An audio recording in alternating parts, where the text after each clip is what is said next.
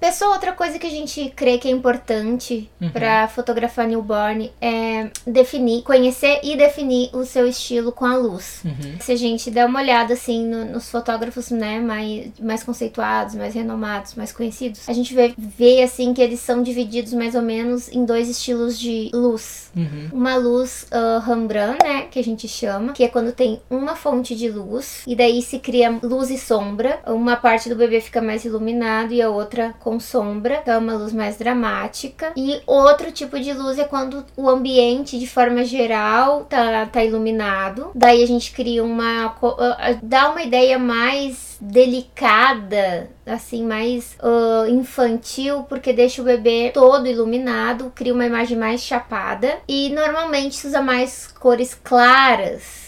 Nesse, nesse tipo de, de fotografia com esse tipo de luz. E o Rembrandt a gente costuma usar, usa cores claras também, mas quem gosta de apostar bem nesse estilo de luz acaba usando umas cores também mais dramáticas, uma composição mais dramática. Então ambos ficam lindos. É só saber trabalhar com os dois tipos de luz.